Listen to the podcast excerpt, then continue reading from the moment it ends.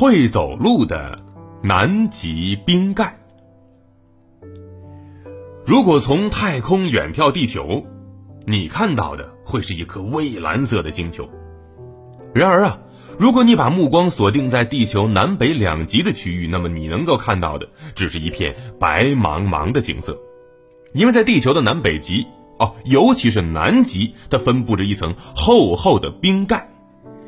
所谓冰盖，它指的就是覆盖着广大地区的极厚的冰层陆地面积，一般呢常见于高原地区。根据科学家的研究，南极冰盖面积约为一千三百九十八万平方千米，这个面积比我们国家的国土面积还要大上不少。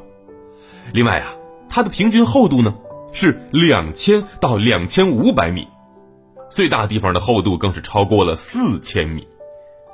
如此巨大的冰盖，它自然引起了科学家们的注意。根据科学家的研究，这座看似纹丝不动的白色庞然大物，其实它一直都在缓慢地移动着。哎，这是怎么回事呢？要想回答这个问题，我们就得首先从南极大陆的地形开始说起。南极大陆的地形啊。总体上呈现出了一种中间高、四周低这种趋势，而且越往南极的内陆，地形就越高。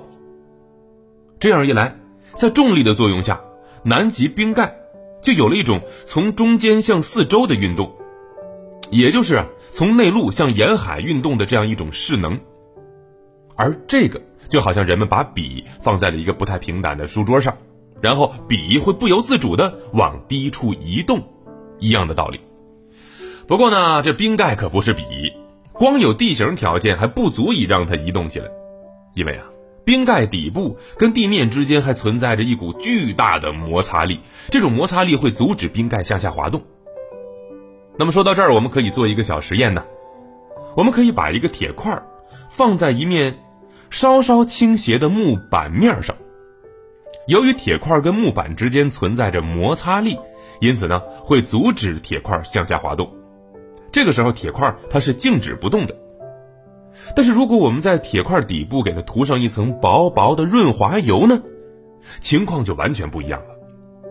由于润滑油减少了铁块跟木板之间的摩擦力，那么铁块将会在重力的作用下，沿着斜面向下滑动。南极冰盖的运动同样也是在这种润滑剂的帮助下完成的啊，只不过呀，这个润滑剂它不是别的，而是南极冰盖底层冰的融化。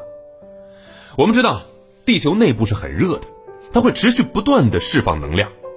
当地热影响到地面的时候，那么地面呢也会受热，这样一来就会导致南极冰盖底层的冰会融化。有了冰的融化，南极冰盖就好像加了一个独特的润滑剂一样，从而啊使得巨大的冰盖可以滑动起来。它的速度一般是每年几米到几十米，所以产生冰盖移动这种现象，看起来就好像是啊南极冰盖也会走路了似的。